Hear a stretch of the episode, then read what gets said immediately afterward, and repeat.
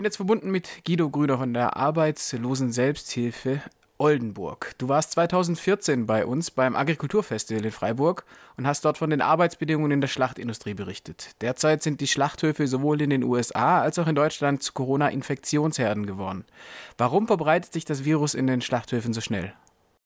Ja, der erste Punkt ist erstmal, dass auf Abstandsregeln dort kein, keine Rücksicht genommen wird oder auch kaum genommen werden kann.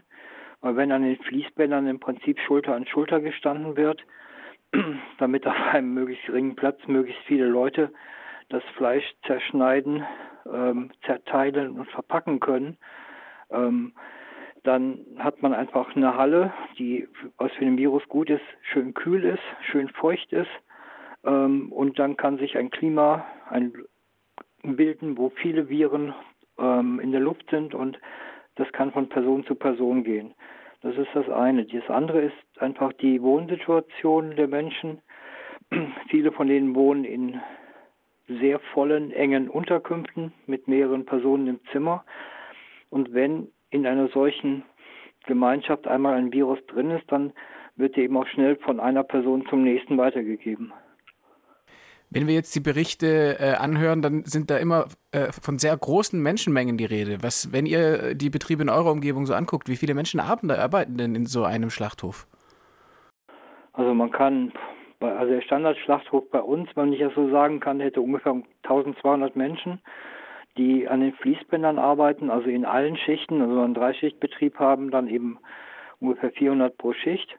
Aber es gibt auch noch größere, was weiß ich, was Tönnies äh, in Reda-Wiedenbrück hat mindestens die doppelte Personenzahl. Dazu kommen dann noch die Menschen, die in der Verwaltung arbeiten und das können dann nochmal drei bis 400 sein. Also so, dass es also schon anderthalb bis 2000 Menschen sind, die sich in einem solchen Schlachthof treffen oder eben auch ähm, in den dazugehörenden oder von den Subunternehmen angemieteten Unterkünften.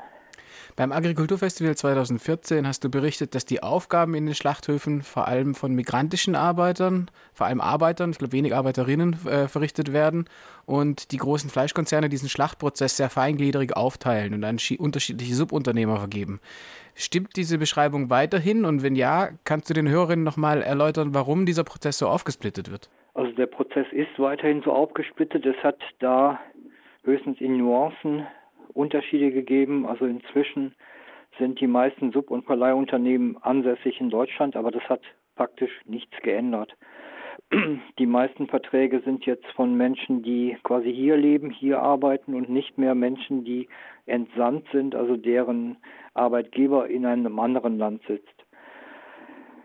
Die Zerteilung des Arbeitsprozesses in unterschiedliche Schlachtschritte, zum Beispiel Schlacht Schritte oder Zerlegeschritte hat ähm, für den Schlachthofbetreiber den Vorteil, dass er quasi einzelne Gewerke, also vereinfacht gesprochen, mache erstmal das Schwein tot oder mache aus einem Schwein ganzen äh, zwei Hälften, ähm, vergeben kann an Subunternehmen, wo dann diese Subunternehmen im Prinzip einerseits drum konkurrieren, die Aufträge zu bekommen aber zum Zweiten ist der Schlachthofbetreiber mit der Vergabe an einen anderen Unternehmer jegliche Verantwortung für, für die Arbeitnehmer, für deren Unterbringung, für deren Gesundheit, für den Arbeitsschutz, für die korrekte Bezahlung, für, für alles eben los.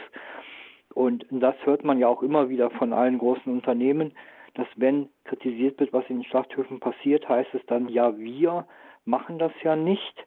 Wir versuchen, die äh, Subunternehmen zu kontrollieren, sie auf Standards festzulegen, aber wir waren es nicht. Wir müssen einen billigen Preis ähm, den Verbrauchern ähm, anbieten und ähm, aber die Fehler machen die anderen. Und das ist, denke ich, der Kern ähm, der Logik, die dahinter steckt. Also man hat viele kleine Unternehmen, die man gegeneinander ausspielen kann, hat keine Verantwortung für die Arbeitnehmer. Es gibt ja jetzt auch in anderen Branchen die Kritik, dass es äh, zum Beispiel bei der Logistik, bei den Paketlieferdiensten ist es ähnlich, dass große Konzerne ganz viel der Verteilung eigentlich abgeben an Subunternehmer. Auch in der Baubranche ist das äh, ein Problem und dort gibt es ja auch dieses Konzept der Generalunternehmerhaftung. Ist das in der Fleischindustrie auch im Gespräch und wäre das ein ähm, hilfreiches Mittel? Im Gespräch ja, Aber warum soll man noch eine Konstruktion einführen, die den jetzigen Zustand letztlich verlängert und nicht einfach sagen, das Kerngeschäft im Schlachthof muss der Schlachthofbetreiber selber machen und wenn er mal eine neue Maschine aufgebaut kriegen muss, dann kommt ein Subunternehmer oder ein Auftragnehmer, der die neue äh, Bandanlage da montiert. Ähm, das muss er nicht selber können. Aber sein eigentliches Geschäft, die Arbeit mit dem Produkt, das Verpacken und Kühlen und Reinigen und ich weiß nicht was alles, ähm, das muss er selber machen. Also von daher weg mit den Werkverträgen, ähm, alle Menschen angestellt bei dem Schlachthofbetreiber und fertig. Mhm. Trotz der teilweise massiven Infektionszahlen dürfen die Schlachthöfe weiter arbeiten. Ich kenne aus persönlichen ähm, Arbeitsvergangenheit auch äh, die Zusammenarbeit mit Saisonarbeitskräften im Weinbau zum Beispiel. Dort waren die immer die Ersten, die aufgezeigt haben, wenn die Frage war, wer am Samstag noch Weinlese machen will. Kannst du das einschätzen, wie die Mitarbeiter ähm, die Aufrechterhaltung des Betriebs so einschätzen? Also wollen die auch weiterarbeiten? Sind die soweit abhängig davon oder haben die auch eher ein schlechtes Gefühl, in ganzen äh, Corona-Pandemie-Zeiten auf so engem Raum weiterzuarbeiten? Habt ihr da Stimmen aus der Belegschaft? Klar, also es gibt einfach beides. Es gibt massiv die Angst ähm, und es gibt die, die materielle Abhängigkeit von diesem Einkommen, vor allem weil viele Menschen nicht wissen, dass es zum Beispiel bei Krankheit Lohnfortzahlung gibt.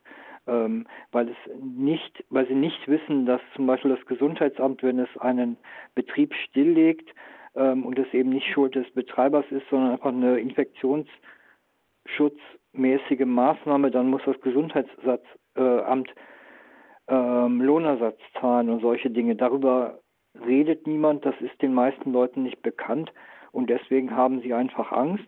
Ich kenne auch ähm, Leute, die haben aufgehört, äh, haben sich krank schreiben lassen, sind dann auch ganz schnell gekündigt worden, weil sie eben Angst hatten, ähm, unter diesen Arbeitsbedingungen, wo sich im März überhaupt nichts tat, jetzt denke ich, hat sich auch kaum was getan in den Schlachthöfen, ähm, Angst gab den Virus sich dort einzufangen, in die Familien, in die Unterkünfte mit reinzuschleppen oder auch die Kinder zu infizieren oder so.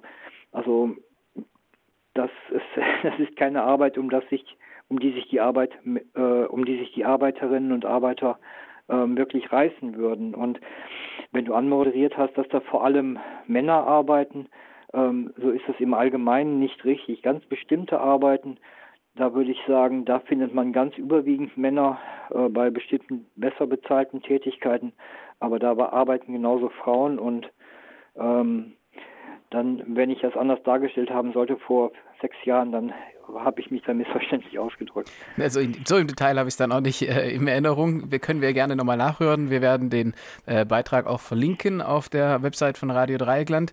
Zum Abschluss äh, nochmal ein Hinweis auf den äh, Brief, den offenen Brief, den ihr an den niedersächsischen Ministerpräsidenten Stefan Weil geschickt habt und den nordrhein-westfälischen Arbeits- und Gesundheitsminister Karl-Josef Laumann. Ähm, was fordert ihr in diesem Brief von den beiden Landesregierungen?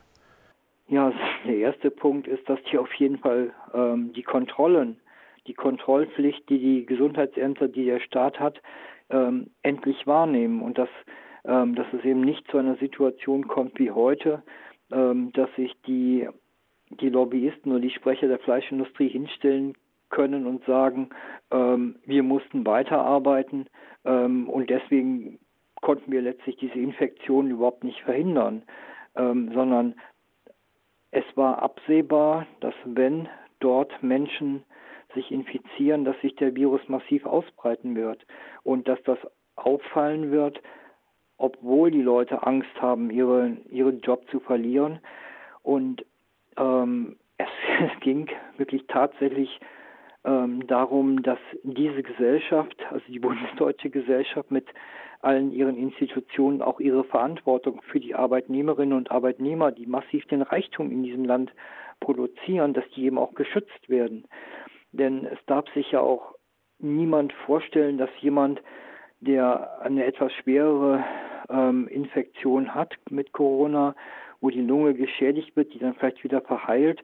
Aber diese, diese Infektion hinterlässt Narben. Also die Menschen sind, wenn sie nicht eine langfristige oder eine gute Behandlung kriegen danach, ähm, sind sie geschwächt für das ganze spätere Leben. Und ich sehe nicht, so wie das, ähm, wie schwierig es ist für Menschen aus anderen Ländern hier ärztliche Versorgung äh, wahrzunehmen, dass sie auch gut rehabilitiert werden, eine Kur bekommen und ähnliches. Also es ging massiv darum, dass der Staat den Schutz dieser Menschen auch organisiert und nicht einfach wegguckt. Und es hätte eben angefangen dabei, dass man die Leute informiert über die Lohnersatzleistungen, über die Gefahren, die sie, ausgesetzt werden durch diese Erkrankung. Und all das ist nicht geschehen, sondern es entsteht immer noch wieder so ein Bild, wie jetzt eben auch in Coesfeld, dass gesagt wird, ja, diese rumänischen Arbeiter, die dort sind in diesem Schlachthof, die sind die Gefahr für den Landkreis, von denen geht die Gefahr aus und die müssen wir isolieren. Genau umgekehrt ist es. Diese Menschen sind eh gestresst, gesundheitlich angeschlagen und wenn da der Virus reinkommt und die weiter und weiter weiterarbeiten, dann sind sie die Opfer. Also und auch dagegen ging es. Also es ging darum, dass endlich mal Verantwortung ausgeübt wird.